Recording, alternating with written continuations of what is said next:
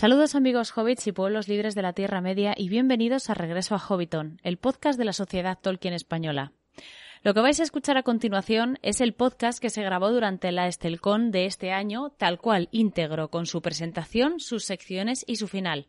Este es solo un pequeño disclaimer para advertiros que es posible que la parte final del programa, y central, dicho sea de paso, que es el debate tan divertido que tuvo lugar eh, entre elfos y enanos, em, quizá eh, sea complicado de entender en su totalidad si solo escucháis el podcast. Vamos a subir este contenido también a YouTube, entonces os aconsejo que si os perdéis en algún momento recurráis a YouTube para poner cara a las voces y ver los movimientos que se van haciendo entre bandos, porque de verdad que, que, el programa quedó divertidísimo, pero es cierto que en un momento dado me dejé llevar por lo que estaba ocurriendo ante mí y no me acordé de ir narrando, que es lo que tendría que haber hecho, narrar como un comentarista deportivo los movimientos y los cambios de bando que se iban produciendo. No fue así, os pido disculpas, pero eh, recordaros simplemente que tendréis el material de YouTube disponible que se entiende muchísimo mejor. Y sin más os dejo que lo disfrutéis y nos vemos en el próximo regreso a Hobbiton.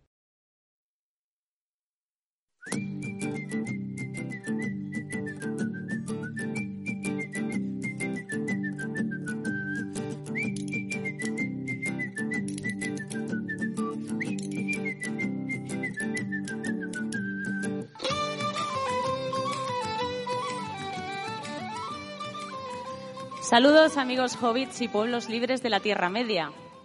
Salutacions amics hobbits i pobles lliures de la Terra Mitjana.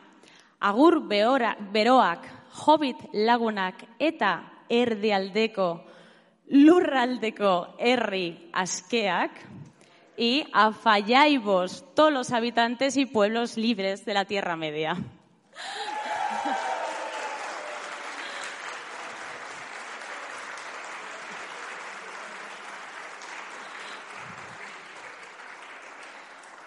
Y esto me hace mucha ilusión decirlo después de dos años. Bienvenidos a Regreso a Hobbiton en directo desde la Mérez Aderzad.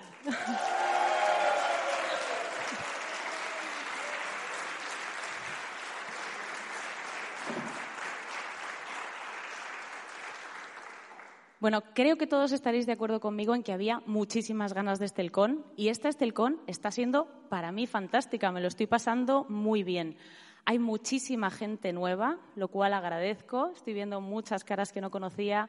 He tenido contacto con gente que mm, ha venido por el podcast, eh, que es uno de los mayores piropos que nos podéis hacer a todo el equipo del podcast, porque saber que estamos atrayendo gente a la sociedad Tolkien nos hace mucha ilusión. Y además eh, me está regalando momentos maravillosos, como por ejemplo mm, ver a mi marido bailar un baile hobbit. O sea, gracias. Gracias por esto, Estelcon. Nunca lo olvidaré. Bueno, este es un programa de esos especiales que hacemos en las Estelcones. Eh, los que nos estéis escuchando a través de iVoox o nos estéis viendo a través de YouTube, eh, ya os advierto que es un programa especial porque es un programa que estamos haciendo con público. Entonces, primero, las expectativas son de diversión y de nada más. Y segundo, a los que estáis aquí con nosotros, esperamos que en un momento dado podáis participar. O sea, que os animo a que participéis. Tenemos a, nuestro escudero barra azafata, Luyo, que se ha prestado a pasar el micrófono cuando llegue el momento. Eh, y tendréis que posicionaros. Os lo advierto ya desde el principio. Me imagino que a la entrada os habrán dado, además de una chapa, dos tarjetas. Las tarjetas sirven para posicionarse. Y cuando este programa termine, os pediré que os posicionéis no valen las medias tintas, señores. Aquí hemos venido a, a morir. Pero antes de eso, eh, sí que me gustaría invitar a un par de personas a que se unan a mí, una detrás de otra, ¿eh? cuidado. Y la primera es eh, una persona que va a representar a un porcentaje bastante grande de esta Estelcon, así que voy a pedirle que suba y se siente conmigo, a Elvira Firichel.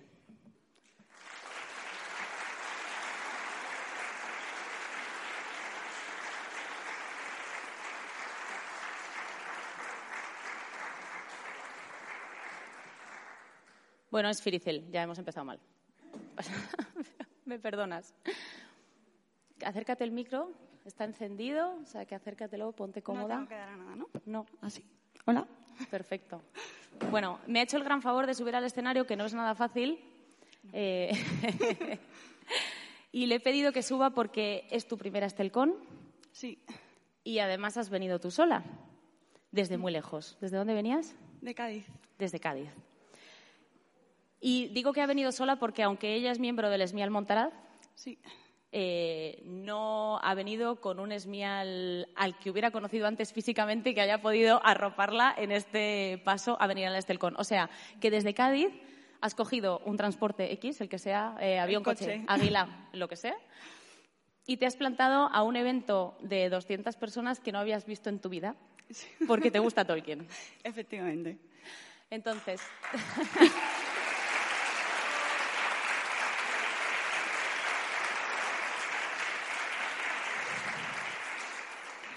aplaudo tu valor. Bueno, todos aplaudimos tu valor.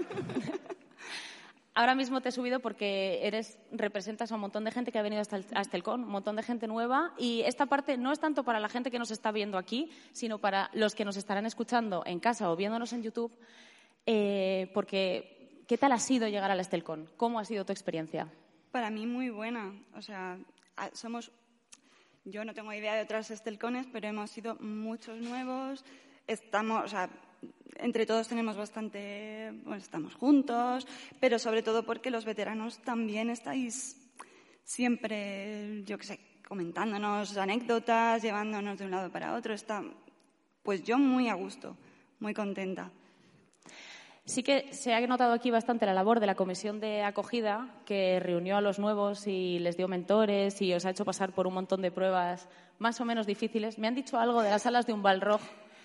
Hay, es- es- hay dos mm, pruebas que son imposibles porque es culpa tuya.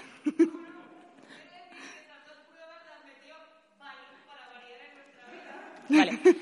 Por si eso no se ha oído, porque solo se está grabando el micrófono para los que estáis en casa, eh, Evil Balin es el que ha puesto las pruebas difíciles, como no podía ser de otra manera.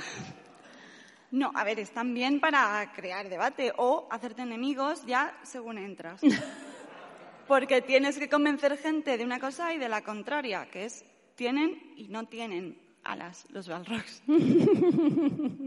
Yo no lo he intentado. Me voy a quedar ahí. Muy bien, sabia decisión. Y ya lo último que te voy a preguntar, porque no te voy a hacer estar más tiempo en el escenario, que, que, que sufres. Eh, ¿qué, le, ¿Qué le dirías a una persona que ahora mismo está en casa preguntándose, ¿debería ir a la siguiente Estelcon? Que venga. O sea, que venga.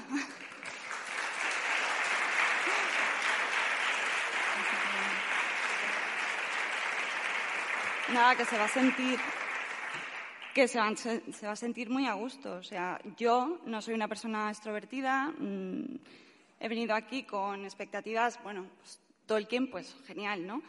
Pero venía, bueno, pues un poco diciendo, bueno, a ver qué me encuentro, pero que, venga. No lo digo yo, lo dice ella. Así que hacednos caso. Muchísimas gracias por participar, de verdad.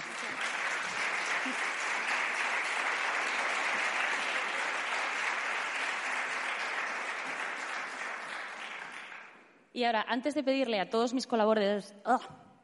Antes de pedir a todos mis colaboradores que suban conmigo al escenario, porque no voy a estar aquí yo sola, evidentemente, voy a estar arropada como estoy en todos mis programas. Pero antes de empezar con el momento ya despiporre total fiesta Estelcon, vamos a tener un pequeño espacio serio de aprendizaje. Vamos a aportar la parte mm, cultural a este podcast para que no todo sea fiesta. Y ya sabéis que la ST está cumpliendo 30 años este año. Lleva, todo el año de cumpleaños. Es el cumpleaños gitano más largo del mundo. Y, y todos los meses es una temática distinta. Este mes, octubre, es el mes de la oscuridad. Es el mes de la gente chunga. Es el mes de Shiloh, de Ungoliant, de Morgoth, de Sauron, de, pues, de gente oscura. Es el mes de Halloween hay que ir de negro. Así que voy a ofreceros un pequeño ratito en el que un invitado muy especial para mí y seguramente para vosotros también va a hablarnos del origen de los orcos. Así que, Zingol, por favor, me acompañas hoy en Regreso a Hobbiton.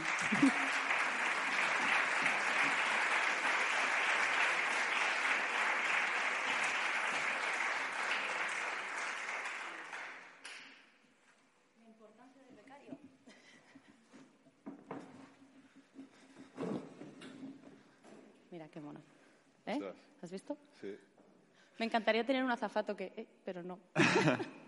Bueno, hola Elia y hola a todos y bueno, muchas gracias por invitarme para explicar la parte seria. Cuando estamos aquí rodeados por eminencias me siento un poco intimidado, a ver si lo hago bien, pero Bueno, como tienes experiencia, no me das tanta penita como la pobre chica a la que he hecho subir antes. No, que muchas gracias por, bueno, por, por acompañarnos en Regreso a Hobbiton otra vez. Ya casi eres habitual de la casa, o sea que, que bien. Y nada, pues sí, origen de los orcos. Realmente tenemos, básicamente se reduce en dos vertientes. Eh, la, la creencia de que son elfos y la creencia de que son hombres. sí, así es. Eh, bueno, antes de empezar también quiero decir que esto es algo que me ha comentado Elia diez minutos antes de entrar Me has aquí. dicho que estabas preparado. Así que voy a hablar de memoria. Pero bueno, la cuestión es que em, tanto en El Señor de los Anillos como en El Hobbit publicados se especifica que Morgoth no podía crear criaturas y, por y solo corromperlas y por tanto los orcos, vengan de donde vengan, tienen que venir de una criatura ya, ya creada. Y entonces el, el problema viene porque en el Silmarillion publicado se especifica que, que los orcos vienen de los elfos, elfos que corrompió, que capturó y corrompió Sauro, eh, Morgoth, perdón, durante la Edad de los Árboles. Y, y no obstante, luego en el séptimo volumen de la historia de la Tierra Media, titulado El Anillo de Morgoth, hay publicados unos ensayos que escribió Tolkien muy posteriores, según los cuales eh, bueno, se, se intentaba cambiar el origen de los orcos porque no le gustaba la idea de que tuvieran un origen élfico y se especificaba que debían, deberían provenir de los hombres. El problema de esto es que Morgoth necesitaba, o sea, a Tolkien le convenía que los orcos estuvieran ya durante la edad de los árboles y los hombres nacían con la primera salida del sol al primer día de la primera edad. Y esto también venía, bueno, de que Tolkien llevaba tiempo pensando que, que en, adelantar el nacimiento de los hombres y que nacieran durante la edad de los árboles. Y bueno y, cambiar un poco el mito del sol y de la luna pero esto obviamente bueno traía un montón de problemas con toda la mitología que tenía ya escrita de El Silmarillion entonces es todo un poco confuso en este aspecto porque, pues bueno, mm, yo entiendo que para mucha gente la versión del Silmarillion publicado sea la canónica y no hay más que hablar, pero la labor que hizo Christopher a la hora de publicarlo, pues claro, eh, tuvo que interpretar o manipular algunos textos y para que, para que todo pudiera encajar, ¿no? Y en conclusión, la última, la última cosa que escribió Tolkien al respecto es que, venían, que tenían que venir los orcos de los hombres y los hombres adelantar su nacimiento durante la edad de los árboles para que todo concordara. Así que bueno, están las dos, los dos orígenes. Claro, yo entiendo que realmente eh, al no tener esto completamente pulido, porque bueno, Tolkien reescribe y reescribe y reescribe hasta la saciedad, Eleder nos lo dice mucho en las clases de élfico, que no se cansa de reescribir. Eh, entonces, quizá en el Silmarillion publicado por Tolkien, que hubiese tenido 25 tomos, a lo mejor hubiera variado el origen de, de los orcos y hubiera puesto finalmente los hombres, cambiando toda la historia, porque el problema es que había que cambiar muchísima de la historia Sí, muy, una parte muy una parte muy, importante. Sí, sí, sí, porque realmente en ese, en ese caso, eh, al- al final los elfos se tienen que mantener como los primeros nacidos. Sí, Con lo cual tiene que haber algún gap, aunque sea al día siguiente. En plan, todos los elfos en el que vienen y al día siguiente todos los hombres en otro sitio, pero tiene que tener por lo menos un día de diferencia. Pero los orcos parece que casi están ahí desde el principio. Entonces, eh, hubiera, me imagino que esto hubiera supuesto que hubieran pasado una temporada los elfos sin nada que les acosase, salvo directamente Morgoth. sus, sus espíritus. Vale, sí, pero Sí. no ya criaturas. Or- claro, orcos no, orcos no. Entonces, su- cre- creo que los Valar mm, llevarían la guerra, la, la tercera guerra contra Morgoth, creo que era, y que se que- a- acabaría de quebrar ya el mundo y se quedaría con la, la- la forma de Beleriand que todos conocemos. Y posteriormente, bueno, los elfos se los llevarían a Valinor y todo el viaje, tal y como transcurre en el Silmarillion publicado, y posteriormente nacerían los hombres Pero es que, claro, estamos hablando también de adelantar eh, el surgimiento del Sol y de la Luna. Claro. Y que eso. Y, y que, y, que, y aún así permanecer en la edad de los árboles. Es decir, que el Sol y los árboles o sea, fueran simultáneos, fueran Ya. luces simultáneas. Y no tiene sentido porque entonces ya te cargas la historia del sol y Bueno, la no no es que no tenga sentido, claro, tendría que, tendría que cambiar una gran parte de la estructura. Bueno, era complicadísimo y por eso Christopher pues des- deshizo la idea, entiendo yo, porque era meterse en un berenjenal que tampoco Tolkien había especificado en todos los aspectos que tenían que cambiar, cómo tenía que suceder todo. Pero sí, entonces, en principio, los hombres deberían nacer en ese momento y o bien Sauron o bien Morgoth deberían acudir a Hildorian para corromperles. Bueno, esto es, otra te- es otro tema, que la mortalidad de los hombres en el Silmarillion publicado es el don de Ilúvatar Sí. y así se afirma en muchas de las cartas también de Tolkien, pero posteriormente Tolkien también cambió su idea sobre esto y dijo que la mortalidad no era, no era un don, sino que era como lo que, o sea, un castigo que Ilúvatar había hecho a los hombres. eh, esto se explica también en el séptimo volumen de la historia de Tierra Media. Un castigo después de que los hombres lo traicionaran y veneraran a Morgoth en su lugar. Y, y durante el cautiverio de Morgoth en Aman, Sauron se ocuparía de corromper a los hombres hasta el punto de convertirlos en orcos para que cuando eh, Morgoth regresara a la Tierra Media ya tuviera los orcos a su disposición. Pero bueno, Sí, que es un, Eh. cambio- un pequeño detalle minúsculo que parece una tontería te Sí. cambia la historia completamente de Sí. todo lo que sabemos y conocemos. básicamente.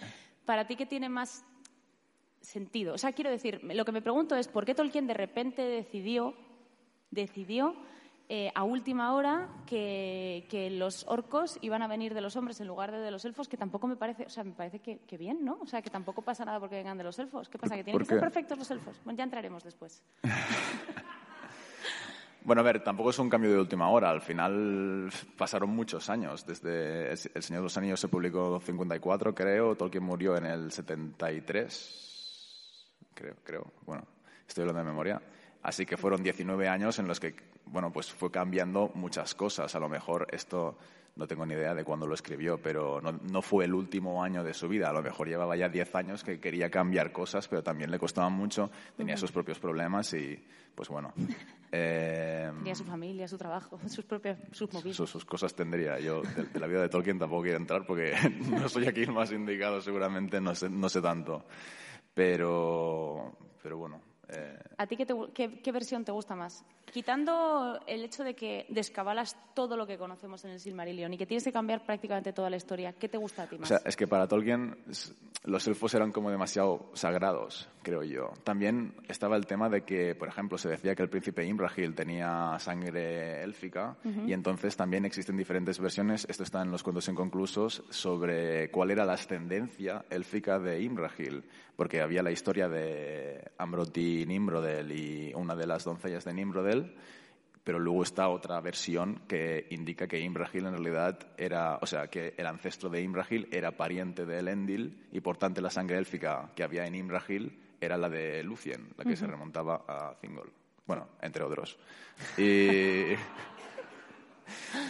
y, y por tanto, y esto lo hizo simplemente por el hecho de no hacer que una doncella elfa que solo aparece mencionada una vez, que era la doncella de Nimrodel, eh, que además debía de tener un origen silvano, me imagino, eh, se casara con un, con, un, eh, con un gondoriano, en este caso un número, sí, gondoriano. De- el, pri- el- el primer príncipe de Dolambroth, o el, el padre del primer príncipe de Dolambroth era. Y, y entonces, como eran demasiado sagrados para él, por eso quiso cambiarlo y convertirlo en nombres, el origen de los orcos. Por tanto, para mí, el origen que a mí me gusta es el de que provengan de los hombres, porque es el, porque aunque lo cambie todo, es el, es el que Tolkien consideró eh, que era el que más... Que se Tolkien habría querido sí, sí, es el que él hubiera querido. Así que para mí, pues es eso. Vale. Yo no estoy de acuerdo del todo porque a mí lo del don de los hombres me, resulta importante. O sea, al final, si la muerte en lugar de un regalo eh, de una vida eterna en otro sitio que no conocemos es un castigo, eh, se pierde la esperanza y para mí es mm, como do- doloroso de aceptar. Pero bueno, pues guay, tú tienes tu gusto y yo tengo el mío. Y nada, pues muchísimas gracias por la explicación. Creo que ha sido muy interesante. Creo que hay mucha gente que no lo sabía. A lo mejor eh, de aquí no, aquí hay mucha gente lista, pero... pero aquí hay mucha gente que, que, seguro, que sabe de estos temas y que los ha estudiado, pero hay mucha gente eh, que ha participado en los directos de Regreso a Hobbiton o en los directos de Magos y Medianos y ha salido a veces el tema de los orcos y es una cosa que, que mucha gente no tiene clara, pues porque el texto más conocido, sin duda, es el Silmarillion. Sí, así sí, que, crea mucha confusión. Así que nada, muchísimas gracias por haber participado y no te vayas. Ah, Quédate.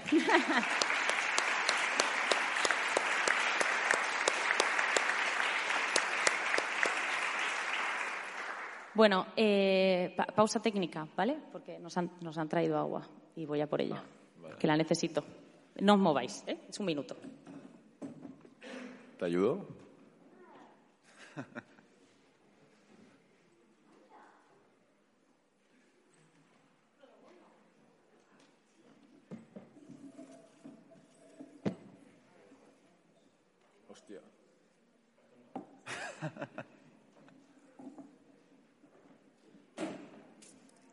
Bueno, como, como esto es regreso a Hobbiton y Hobbiton y tal, pues nos han traído chocolate también.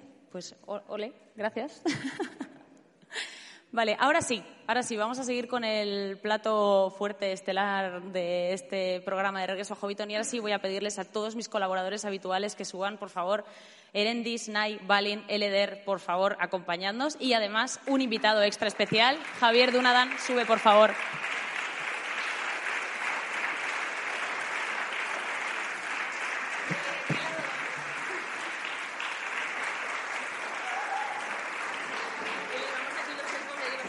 Queráis, sí. Sí, sí, va a ser, pero todavía no. Pues bueno, ya. Donde quieras.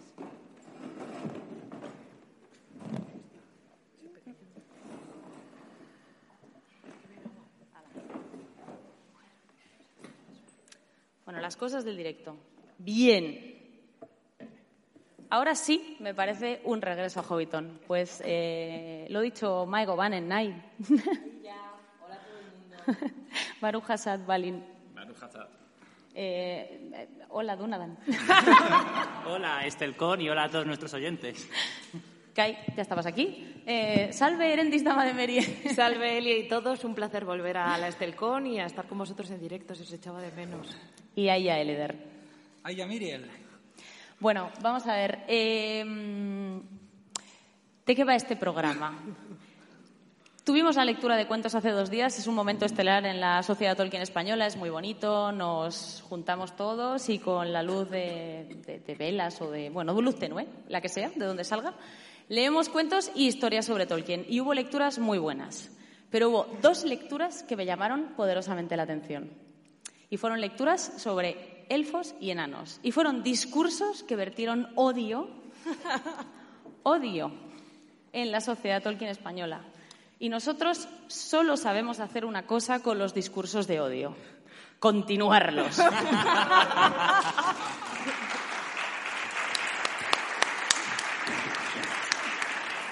Por eso la chapa del Balrog de nuestro diseño tiene alas. Exacto. Para que Elia la odie o algo así. Polémicas, llamémoslo polémicas.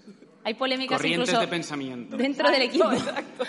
Dentro del equipo hay polémica. O sea, es que ya, sí, es que la chapa esa, yo no sé. Bueno, en fin. El caso, elfos y enanos. Os hemos dado en el público dos tarjetas. La tarjeta roja es para los enanos, la tarjeta verde es para los elfos. ¿Vale? O sea que la, ve- la roja aquí no tiene ninguna connotación negativa, solo es roja. ¿Vale?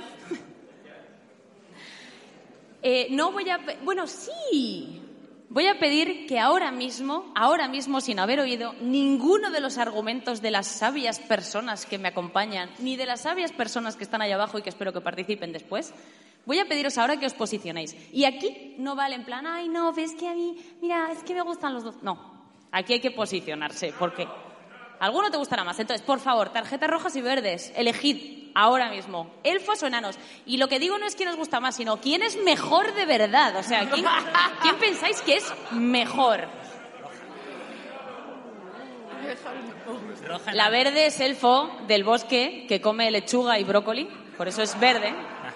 Y la roja es las- la, la- la roja enana de la sangre que salpica cuando matan orcos en Moria, ¿vale? Y la rica carne deshuesada. Y la rica carne deshuesada. Entonces, eh, ¿quién tiene buena vista?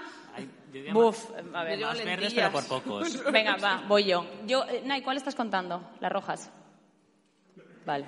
Todas, todas. Tienes que pensar que Nai eh, tiene entrenamiento de contar. Ha estado toda la mañana contando cosas en la asamblea 33 general. elfos. he 33 contado. elfos, vale. Y uh, estás contando también. No, baja, eso, los enanos, perfecto. No, no, no, sí, los elfos bajan, bajan.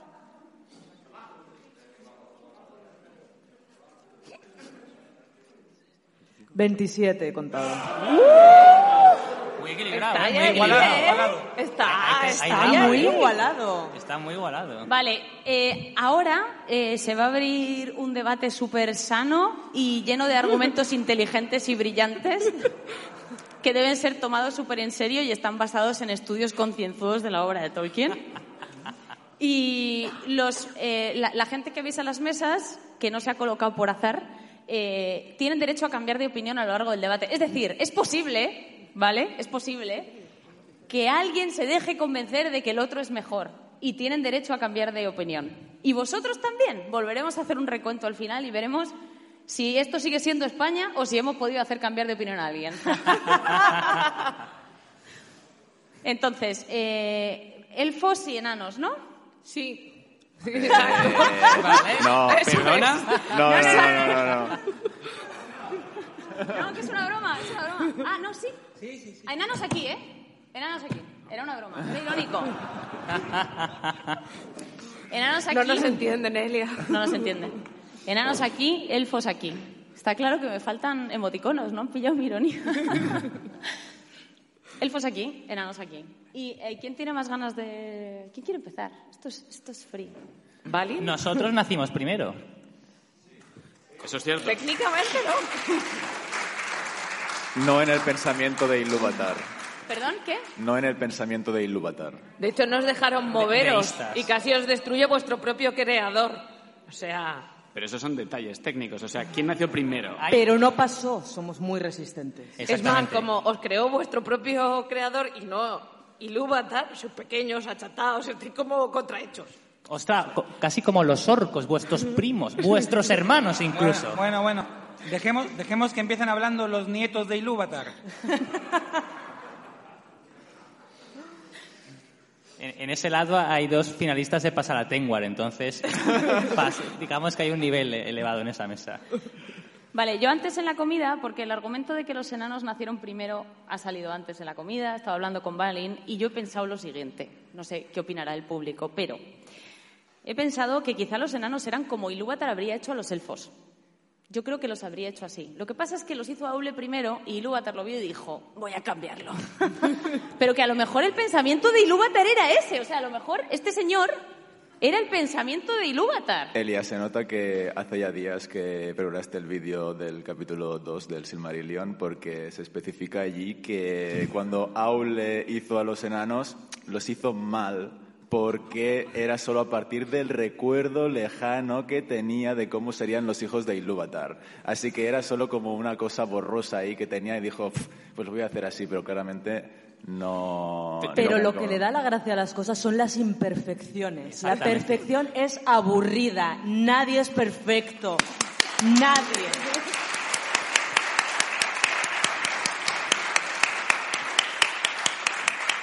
Y lo compro, lo compro. Pero eso deja claro que los enanos nacieron antes. Nacieron primero, ¿no? Eran la versión beta, de acuerdo, pero nacieron antes. Cuando Aule hizo a los enanos, se indica que hizo a los siete... Sí, sí, sí, sí, que hizo... No, porque me encanta, es como muy bien. que, que- que hizo a los siete padres de los enanos y luego en la historia de la Tierra Media se hizo que hizo a seis mujeres enanas. Así que no sé cómo se reprodujeron a partir de ahí. Quiero decir, los hermanos tuvieron que tener relaciones entre hermanos y Durin tuvo que tener relaciones con la esposa de uno de sus propios hermanos. Eso es bastante... Bueno, a ver, los secretos Ahora de alcoba se de los enanos no los vamos a todo. sacar aquí, por favor, ¿eh? O sea, yo pido aquí un poquito de discreción. Pero- No me esperaba esto de los elfos, la verdad, Y ¿eh? luego hay que pensar que los enanos son dejados prácticamente a su suerte y salen adelante a la vida. Los elfos cuando son creados tienen aquí un ejército de niñeras con los Valar. ¡Ay, qué monos sois! Ahí venid con nosotros. Tiene mucho más mérito los enanos forjados a hierro y lograron llegar muy lejos con sus partitas cortas para las circunstancias que tenían. Lo- los gusta- enanos nacieron y Aulo ya les había creado la lengua para ellos. Los elfos al menos la tuvieron que inventar. ¿Qué es esto de que los elfos tuvieron niñeras y los enanos no? Si los enanos ya nacieron con su propia niñera al lado, ¿sabes? O sea, No, pero me, me gusta la idea que has comentado, eh, Dunadan, sobre los enanos forjados, porque efectivamente, como se dice, cuando son creados, yo no voy a decir nacidos, pues son creados, eh, se crean sin un pensamiento propio hasta que luego Ilúvatar, en su infinita sabiduría y compasión, decide otorgárselo. Pero cuando nacéis, sois creados, mm, sois tierra eh, que la voluntad de su hacedor eh, la mueve. ¿A qué me recuerda esto? Ah, sí, a los trolls.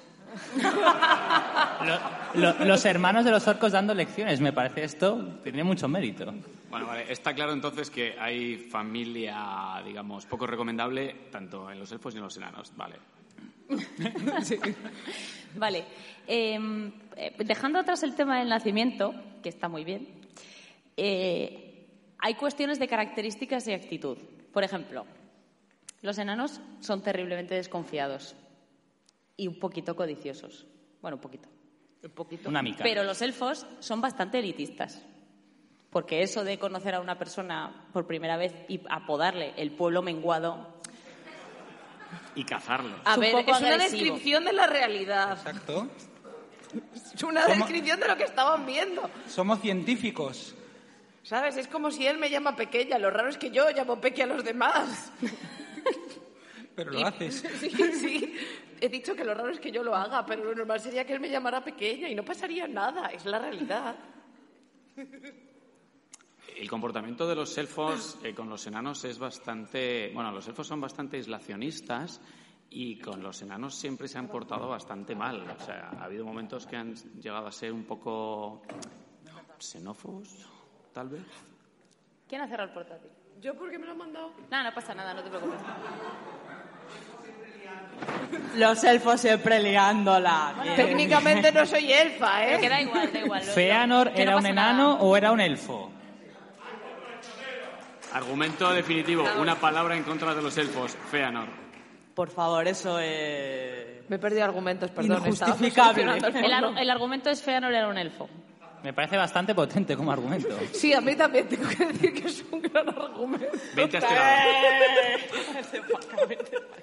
Es un argumento. Pero Galadriel también era una elfa. Ah, Nos y. Fingolfin, y Finrod, y Feanor. Perdón, y Feanor no. A, Que- a mí lo, lo- Oye, lo- lo de Galadriel me ha convencido. ¿Ves? ¡Ah, no, no, vete habéis perdido uno! Tráete tu silla, Puedes cambiarte de bando, pero quédate aquí, ¿vale? ¿No? Te has, has perdido la voz porque no tienes micro, ¿vale? A ver, lo, lo de Feanor yo entiendo que es un argumento poderoso, pero también recordemos que la corrupción de lo peor, o sea, la corrupción de lo mejor es lo peor. Para que Feanor sea lo peor, como es, tiene que ser la corrupción de algo que sea lo mejor, un elfo. Feanor es literalmente el hijo más poderoso de Ilúvatar. O sea, de entre todos los elfos, enanos, hombres o nacidos por nacer, es el más poderoso de todos los que habrá o ha habido. Así que no Los hay... elfos son descritos como las más perfectas de todos los seres. Y si bien la imperfección es aburrida, debemos aspirar siempre a la perfección. Eso es lo que Ilúvatar hubiera querido para nosotros. Debemos ambicionar los carismas mejores. Conformarse con ser un enano o aspirar a ser un elfo. Yo creo que todos tenemos que luchar por ser como los elfos. Como y de buena eso, enana. Hablar como los elfos. Como Bravo. buena enana he escuchado.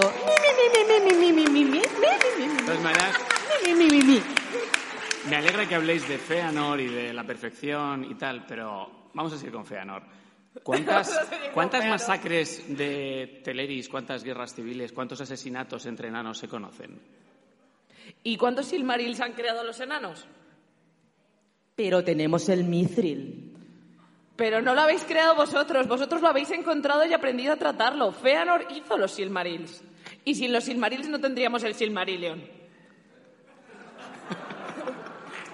Los, los enanos, los enanos presumen de joyeros y de espadas y de armas.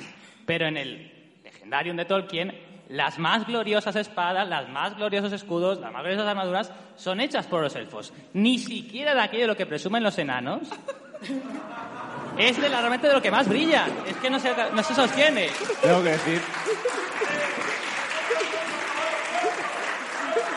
Tengo que decir, Javi, que no estoy del todo de acuerdo porque hay un gran enano forjador de armas que se llama Telkar de Nogrod, que está por, por ahí, míralo, ahí está, que forjó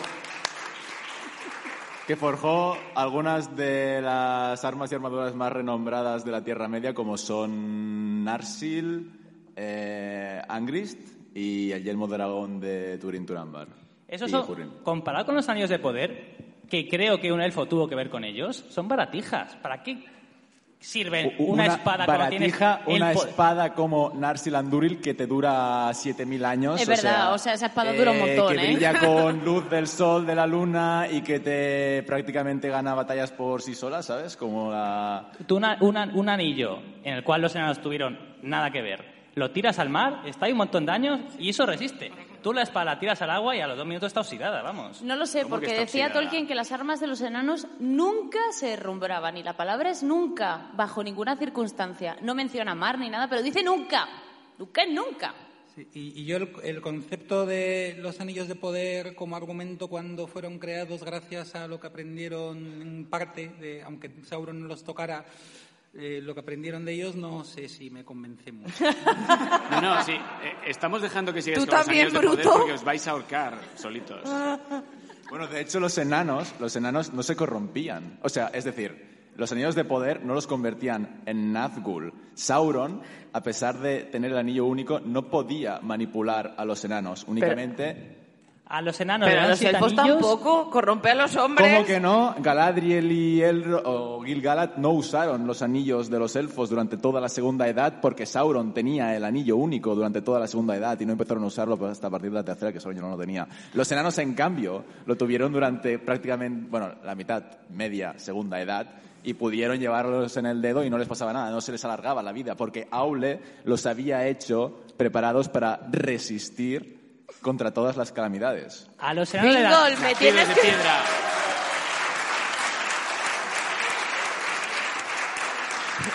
A uno les dieron tres anillos. Acaba la historia, tres anillos. A uno les das siete anillos. Acaba la historia, cero anillos. Tres anillos que para qué sirven si en cuanto desaparece Bueno, Sauron ya es mejor como, que ser mira, comida baratija. de dragón, cualquier cosa. Yo tengo que decir que me sorprende que Zingo le esté defendiendo a sus propios asesinos, pero yo lo dejo ahí. Fingol es un héroe totalmente incomprendido, vamos. Eso es debate para otra ocasión. Nos estás dejando solo. ¿Le doy, ¿Les doy chocolate a los elfos o no? ¿Les doy chocolate a los elfos? Sí, porque eres numenoreana y yo también, y eso no ha cambiado. ¿Verdad? Me estoy dando cuenta de que si los argumentos que tenemos para defender a los elfos son Feanor, asesino de hermanos, y Thingol, opresor de todos los pueblos de Beleriand que pudo, junto con sus seguidores, Thranduil, o sea, Orofer, Thranduil, etcétera, opresores de los silvanos, quizás se haya que poner en valor a los enanos que nunca se doblegaron ante, eh, ante Mordor, ni ante, ni ante Morgoth.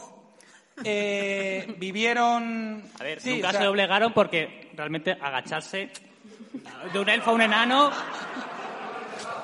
no es lo mismo. Voy a, voy a ignorar esta muestra de capacitismo.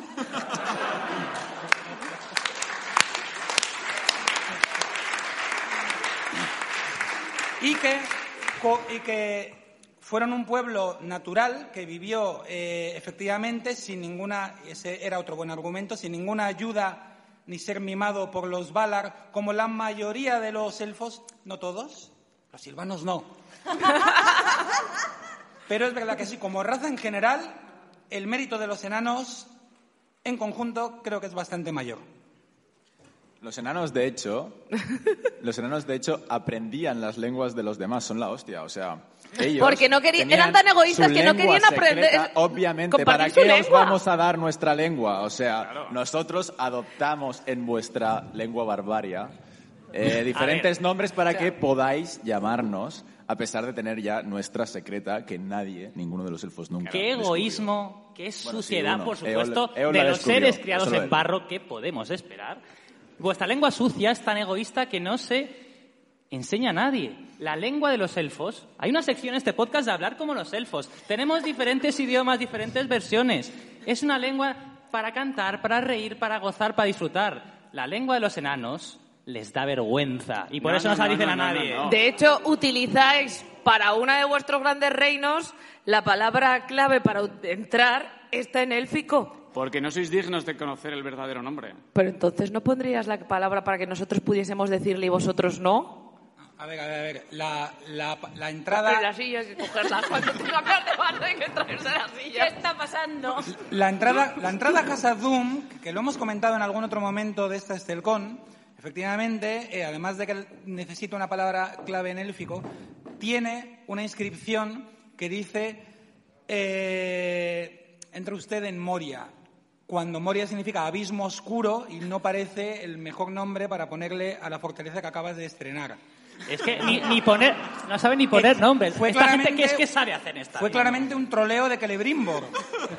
El justo Porque es con- tan o sea- difícil, es tan complicado que es que ni los enanos se, entier- se enteran. Pero- O sea, tienen que poner una palabra élfica para abrir sus propias puertas porque si no es que es imposible. O sea, Pero ¿por, por qué? ¿Por qué el Cthulhu es secreto? Tú imagínate una guerra entre elfos y enanos, ¿vale? Mucha suerte a los elfos decodificando los mensajes enanos. Ríete de la máquina Enigma, venga.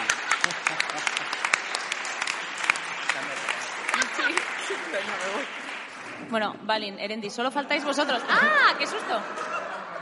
No está dando. Bueno, Eh, no enanos, hablar- traici- enanos traicioneros, ¿quién lo hubiera imaginado? por, por no hablar de que los enanos tenían algo, eh, lingüísticamente hablando, de lo que eh, ningún humano conocido en la obra de Tolkien y ningún elfo eh, tenía y que nuevamente demostraba su compromiso con la integración de las personas con capacidades distintas, que era un- una lengua de signos, el Iglishmek. ostras. Ahí ya te rompe. Yo iba a Vale, decir que pueden los ser. elfos necesitan que los enanos le construyan sus moradas. A ver, me parece muy bien. Le- encargándome le- de le- Graf. le- lecciones de, capa- de capacitismo a quienes ya llaman menguados y enanos a otra raza. Vamos a ver, pensar un poquito. ¿Quién quiere ser un elfo? La gente quiere ser alta, quiere ser guapa, quiere ser ágil, quiere ser resistente, quiere ser seres lo más parecidos a la perfección que ha creado nuestro dios Ilúvatar. La gente quiere ser eso, quiere ser bajito, gordo, achaparrado, que se tiene que depilar todas las mañanas, que no, que no que, que con un poco de tripa cervecera, que no aguanta Los el hombres alcohol. quieren tener barba, ¿a que sí? Lo- No lo- me hagas cambiarme de bando otra vez. Los enanos presumen del alcohol y como el canon de Peter Jackson nos ha enseñado, los elfos tienen mucho más aguante. El canon de Peter Jackson. Que A los elfos no les afecta el alcohol. ¿Quién quiere ser un elfo que no siente alcohol? Según el canon de Peter Jackson. em, Nu- nuevamente, salvo a los silvanos, que se siguen. mm, que- a los que sí les afecta el vino de Dorwinion, como vemos en el Hobbit. Nuevamente, los únicos elfos que se salvan. Lo- Los elfos además generan mucho más interés porque tenemos diferentes familias de elfos. Las diferentes familias de enanos es en plan, ¿de qué montaña eres? ¿Qué, qué interés genera eso? y por favor, ¿dónde están las enanas ahí escondidas? ¿Cuántas enanas hay con nombre? propio? Ah, eso sí, ¿eh? Lo del género, ojo. Ojo. ¿Son los, ¿Por qué maltratáis a vuestras enanas? ¿Son los enanos machistas o son los enanos muy machistas?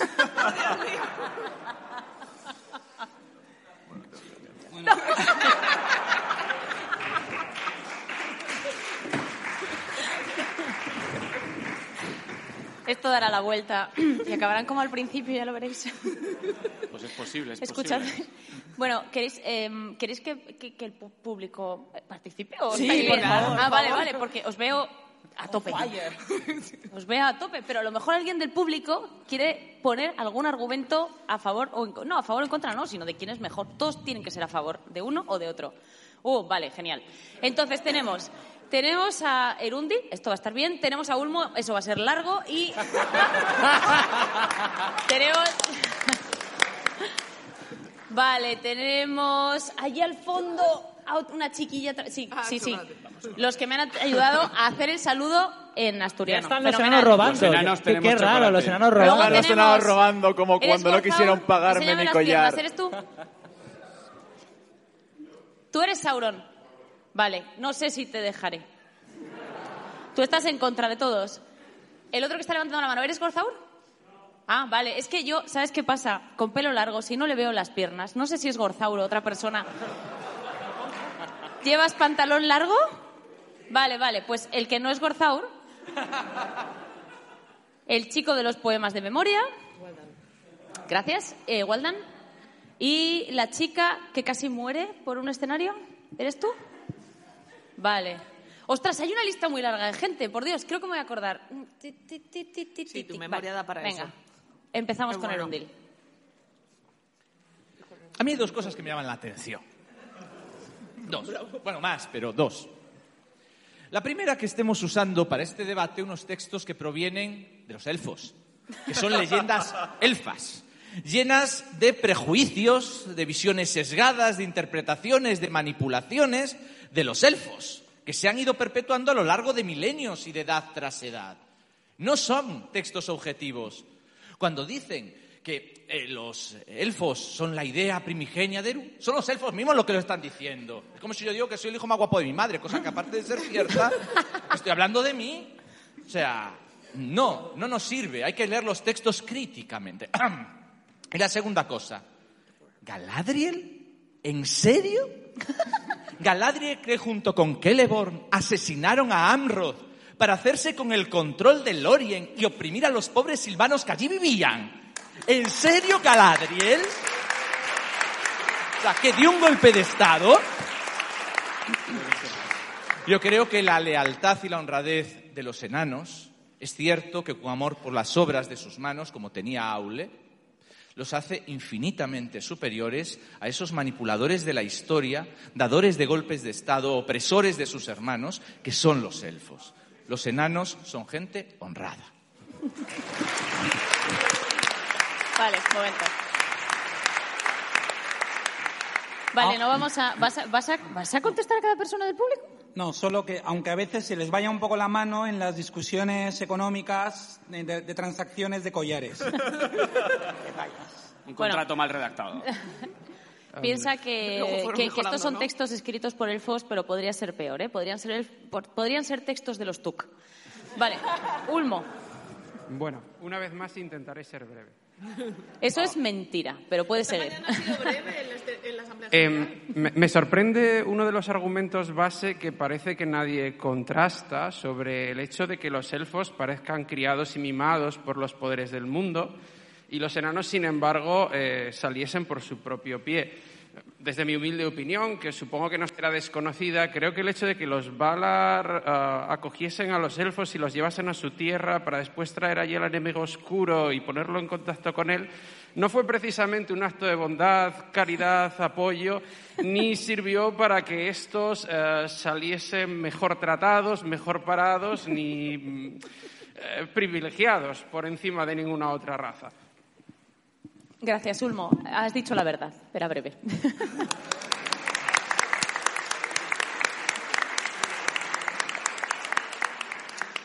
Ahí al fondo. Hola. Eh, bueno, mi argumento es una pregunta que os voy a lanzar así a todos, porque como soy nueva, ¿vale? ¿Cuáles son las canciones más chulas del cancionero? Ya, ya estáis viniendo todos para acá.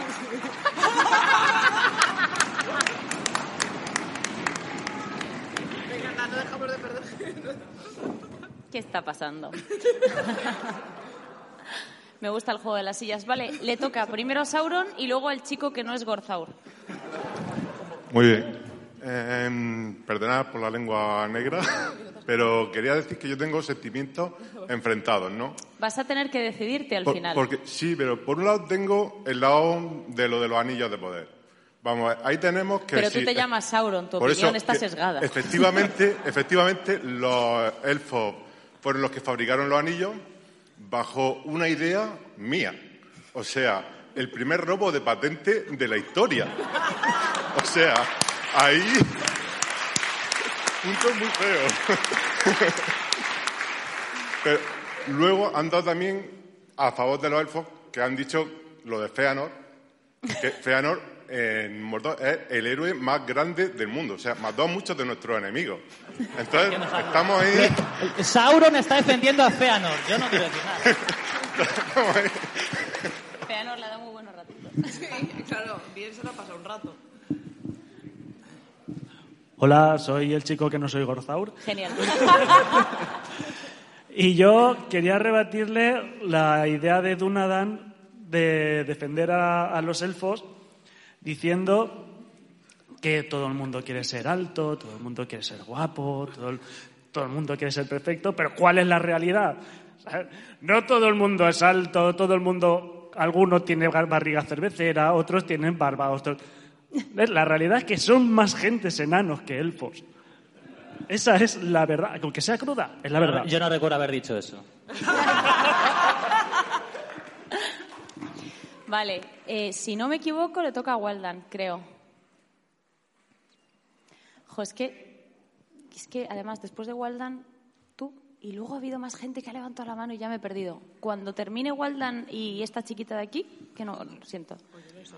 Voy, voy a buscar más gente. Vale, Waldan, por favor. Vale. eh, mi memoria no sé si será eh, lo que era con este tema, pero creo recordar que Gimli, cuando se acercan a Moria, dice, disfrutaréis de la hospitalidad, de la famosa hospitalidad de los enanos, y no hace ningún bullying a Legolas. Sin embargo, cuando llegan a Lorien, el único al que quieren vendar es a Gimli. Y si no llega a ser por Aragorn, ahí Gimli se lía. Entonces, me parece que ahí los enanos son más, bueno, te dejo entrar en mi casa, ¿vale? So- puedes merendar, puedes tomar lo que quieras, pero los elfos son, tú no, tú te quedas en el felpudo mientras el resto entra y tú te quedas ahí esperando. Entonces, eso dice mucho de la hospitalidad de los elfos, creo yo. Vale.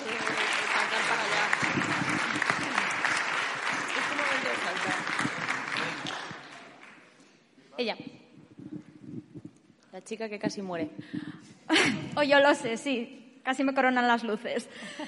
Bueno, yo en favor de los elfos diré que en lo referente a los anillos de poder, sí, eh, no los usaron hasta que eh, ya Sauron fue derrotado.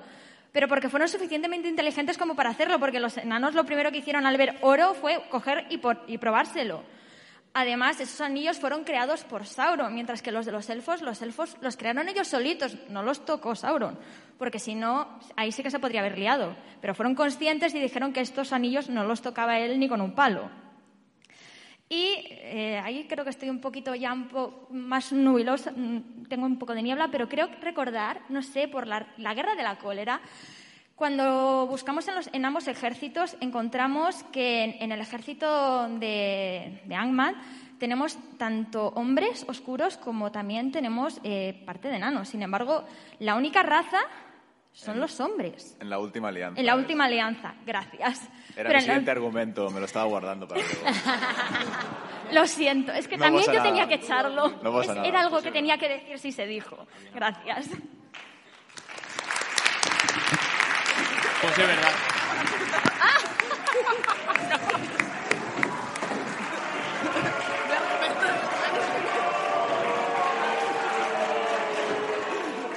Elfos traidores. Solo faltaba, Es- es verdad, solo faltaba Balin. O sea, solo faltaba Balin de cambiar de bando. Y además aquí hay chocolate.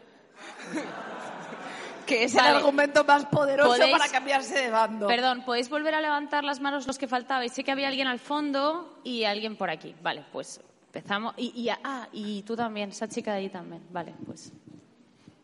Buenas, eh, soy Tarparantir y quería preguntar que dónde estaban los elfos cuando el Fold de Oeste cayó.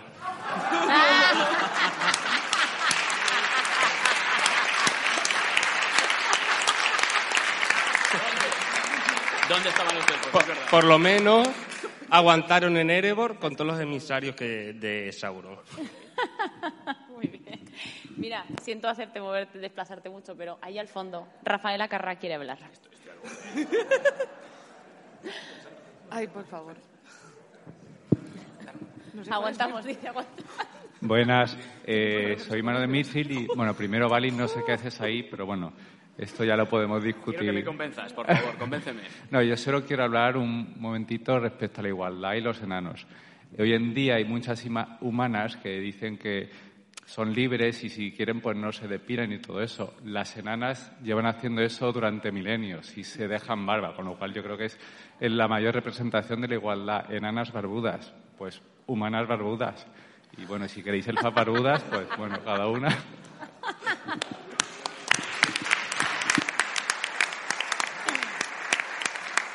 Mira, eh, un poquito más adelante había una chica justo ahí en el pasillo. ahí. Ah, vale, pues aquí delante.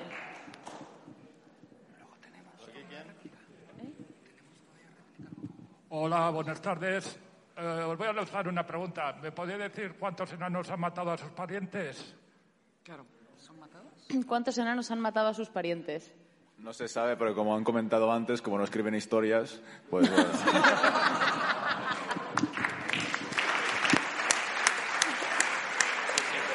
Bueno, ahora, ah, vale, la última, el último apunte allí y os devuelvo la capacidad de réplica. Pero vais a tirar un buen rato si queréis contestar a todo el mundo, ¿eh? Eh, gracias. Eh, aunque a mí se me conoce, yo soy Hirluin, apodado, por muy raro que parezca, el hermoso o el alto. Hay una parte de la versión extendida que me sorprende. Que al principio he pensado cuando han dicho ¿dónde estaban los elfos cuando el foldeo este cayó? Pues yo, pues yo he pensado, pues podían estar en un sitio, podían estar en otro, pero yo estaba pensando, Gimli, que se atreve a decir, "Eh, ya podría yo reclutar un ejército de enanos armados y mugrientos. Pero yo digo, los elfos pueden vivir miles y miles de años, los enanos no tanto, poco más de 200, puede que 300. Pero aún así, ellos hasta su último año son capaces de hacer lo mismo que hacían con 50, 100 o 150. Elrond podría tener 5.000 años y, seguir luchando como cuando tenía 100, 200. Pero ¿qué hizo, pero, ¿qué hizo Dain Pie de Hierro antes de morir? ¿Qué hizo en Valle? A ver si lo saben los defensores de los enanos. ¿Qué hizo? No te preocupes. Hasta la muerte Ya, has alargado los mucho la pausa dramática, puedes contestar. No me acuerdo muy bien, pero recuerdo, recuerdo. Defendió. Defendió. ¿Cuántos años tendría Dain? Eh, 300, 200. Estaba en su, estaba en sus últimos años, pero aún así, con su hacha roja, defendió el cuerpo del soberano de Valle hasta el final. ¿Y los elfos qué? Tengo que hablarte de Fingolfin.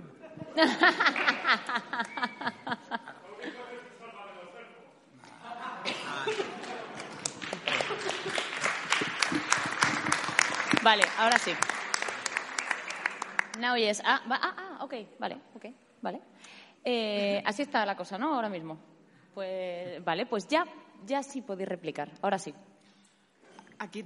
Yo de... No, no, no, repli- o sea, ya podéis seguir con, Ah, vale. con vuestra movida. Digo, porque si tengo que recordar todos los argumentos que nos han dado, ya a mí mi Eran todos de, muy buenos. de Sí, todo el conjunto de, de, efectivamente argumentos, algunos de ellos muy sabios y lógicos, otros bastante...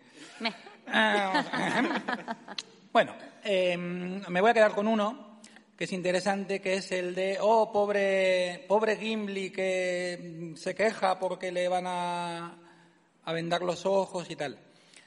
Vendarle los ojos, o sea, no digo cortarle las piernas. ¿no? Bueno, vale. Bien, vale, ok. Aragorn, muy majo, muy, muy bien queda, venga, va, todos nos... Vale.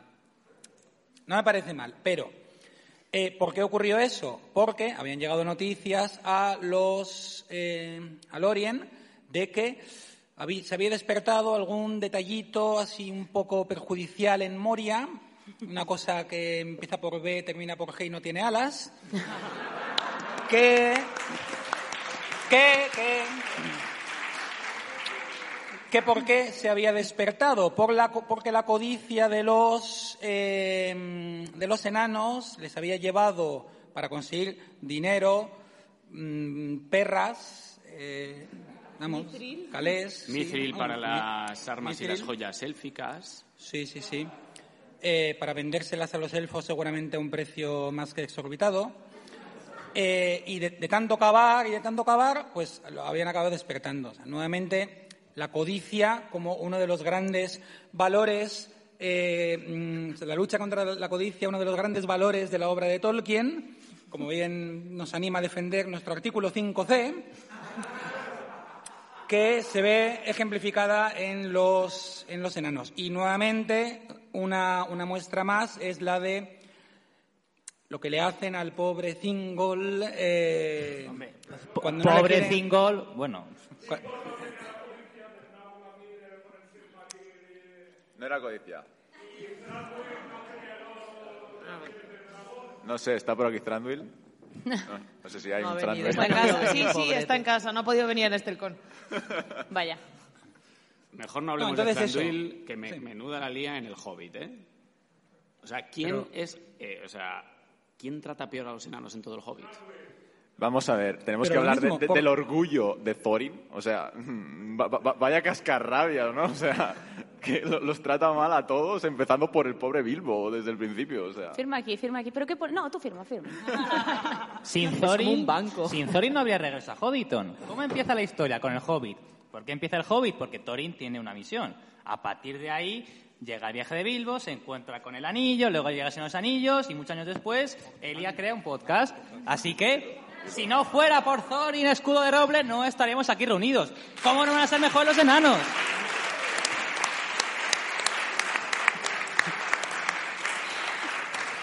Y yo todo este tiempo pensando que era por Tolkien Tolkien y no por la pinta órbita nada. de Endor. ¡Qué tontería! eh, la participación del público ha terminado. No, es Vamos que a- no vamos veo a lo ver. que es, no sé lo que es. Vamos a ver, los, los Ah, pro- vale. todos los problemas que hemos estado aquí comentando que, tienen que, que ocurren en El Señor de los Anillos con respecto, y en El Hobbit con respecto a los elfos, o sea, claramente son problemas de mala transmisión de información. O de buena, quiero decir. Eh, en Lorien creen que Gimli es uno de esos enanos que han despertado al Balrog. Es verdad que es uno de esos enanos y que los enanos han despertado al Balrog. Pero él en concreto, bueno, pues también hay enanos buena gente, si eso nadie lo niega. Yo, yo mismo tengo amigos enanos. Pero ¿cuántos, Entonces- cuán- ¿cuántos cientos de años habían pasado? O sea, Bue- ¿los elfos no se enteran de lo que pasa Pa- en la Tierra Media? ¿o qué? Para un elfo, mm, entre dos meses y 17 días, según en qué página de The Nature of Middle Earth lo, lo analices. Porque Tolkien iba... ah, Bueno, ya, lo de siempre. Eh, y, y lo del Señor de los, y lo del Hobbit, pues, nuevamente porque eh, los, los del Bosque Negro sabían que los enanos eran gente mm, problemática, vamos a decir así, de repente descubren que están merodeando por, por su bosque sin haber avisado a la autoridad competente, pues hombre, joder, Viajeros y despertando las que arañas. necesitan ayuda. provocando arañas y disturbios en, en el reino de Thranduil, por favor. Esto... Los, lo- los fieles a Regreso a Hobbiton escuchan el programa y escuchan la sección de juegos. ¿Quién es el villano en la sección del bosque del juego del Hobbit? No son las arañas, son los elfos. El canon del juego nos lo deja claro. Los buenos son los enanos, los malos son los elfos. Joder, El canon del juego. el canon del juego, el canon de Peter Jackson, o sea, hay un montón de canon aquí. Esto parece una orquesta. A ver, A ver, el, el presidente de la comisión de juegos es un dragón, o sea, no, no me vale como argumento. Es un enano. No, es, es un no, enano. es un enano, es un enano. Es un enano y estaría en esta mesa. El, Sí, el exacto. expresidente era un dragón. ¿tenéis algún otro argumento? O sea, porque me encanta escucharos, pero llevamos un buen A rato. ver, yo me, cambio de- yo me he cambiado con lo de las canciones. O sea, el discurso de Erundel ha sido magnífico, pero a mí me ha robado el alma las canciones. ¿Acaso cantamos Los elfos van a la guerra? No cantamos van a la guerra. A mí ese argumento ya me ha convencido y me parece, y creo que esta noche además todos vamos a... Quien todavía dude esta noche va a quedar convencido. Pero se canta a veces me gustaría ser un elfo. Ya, ¿Y cuántos Ah, brindis la élficos hay? ¿Cuántos brindis élficos hay en la, en la STE? Pues hay, hay, hay uno que hace la presidenta... Mierda. bueno, yo ya no, Carlos, A ver, a ver, a ver. Carlos. A ver, el brindis enano por antonomasia es por Durin primero, por Durin segundo. Claro, por porque Du- ¿qué es lo vamos, que quieres Siete hacer? brindis. ¿Qué ¿Qué nivel? Siete brindis, como siete soles, como siete mithrils. Ay, porfa, tú sabes el brindis enano, si me lo enseñaste tú. Uy, el, el brindis enano no, el brindis élfico. Ni, ni los elfos saben por qué Sí, brindan. sí, sí, sí. Hombre, sí, claro, claro. Pues, eh, ¿quieres, ¿quieres decirlo o, o pasa, pasa la tengo? No, porque no, no Pasa la quiero tengo. dar argumentos demasiado contundentes para que se acabe el Esto debate. volcaría para este Eh, lado, no, la el debate mesa, del no. brindis lo voy a terminar yo, ¿vale? El que más mola es el de Cuernavilla y punto. True.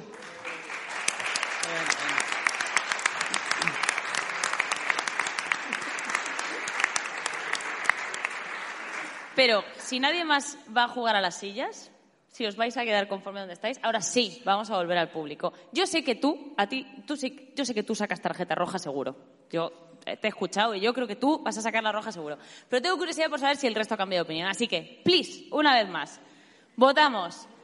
¿Enanos o elfos? ¿Tú cuentas verdes? Yo Vale, rojos, venga. Vale, pero primero... O que baje la mano. Bueno, vale. Creo que hemos perdido. Hay, ma- hay más votos. ¿Nadie quiere reflexionar? ¿Ninguna tarjeta roja? ¿No quiere cambiar nadie? Uy, no veo bien. No veo bien.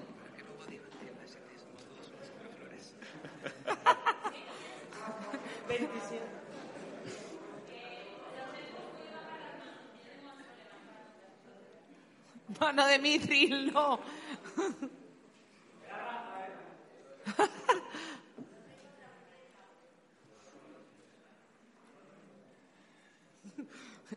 Me encantan los móviles con la tarjeta roja puesta, soy vuestra fan.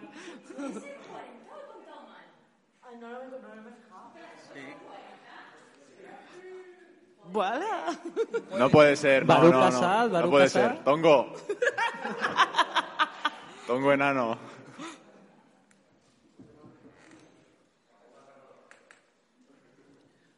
¿Tanto se han reproducido los enanos en este rato?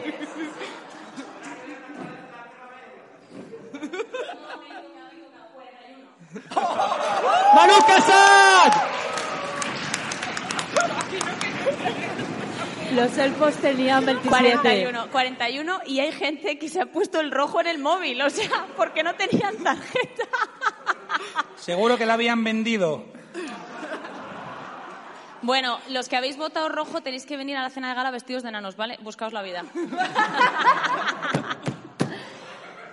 en fin, eh, muchas gracias por participar, muchas gracias a mis colaboradores por estar aquí conmigo y a los invitados del Concilio Blanco. Realmente, sin vosotros no puedo ya sacar adelante Regreso a Hobbiton, es imposible. Gracias por... Voy a aprovechar para daros las gracias por todo este año. eh, por todo lo que habéis hecho por mí, tanto los quiz como darme apoyo en los programas, eh, ayudarme cuando me veo sin recursos y falta de tiempo. Y eso incluye también a Zingol y a Dunadan, que me han ayudado también todo lo que han podido. Y gracias a vosotros que nos escucháis todos los meses. Nos vemos en, a los que estáis aquí en un ratito en la cena de gala y a los que nos estáis escuchando en el próximo regreso a Hobbiton.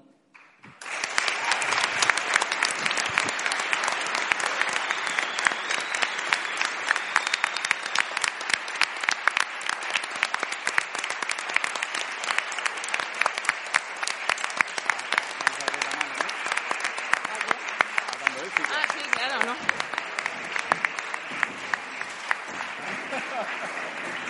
David, gracias por hacernos de soporte, cielo. Gracias.